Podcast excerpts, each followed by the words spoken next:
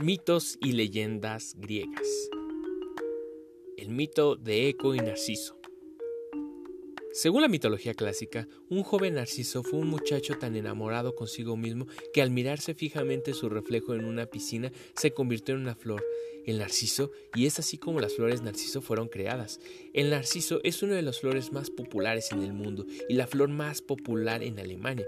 Las flores del narciso son generalmente blancas o amarillas y son caracterizadas por una base de estrecha y tubular, tres pétalos y apéndice central cúplique que puede ser del color concentrado. En general, Narciso abarca docenas de especies, pero bueno, remontándonos un poco a lo que viene siendo este antiguo mito, la historia va así.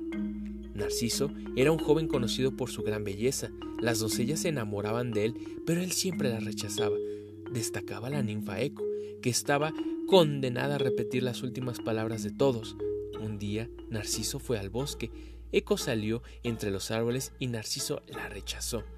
Eco, desolada por el rechazo de Narciso, se metió en una cueva y acabó consumiéndose. Debido a esto, Némesis, la diosa de la venganza, se enfadó con Narciso y decidió que se enamoraría de su propio reflejo. Y de hecho, así fue.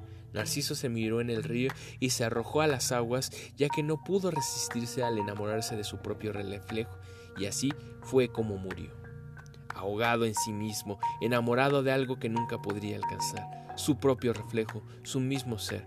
Y es por ello que existe también el concepto del narcisismo, a partir de este mito griego, antiguo y clásico.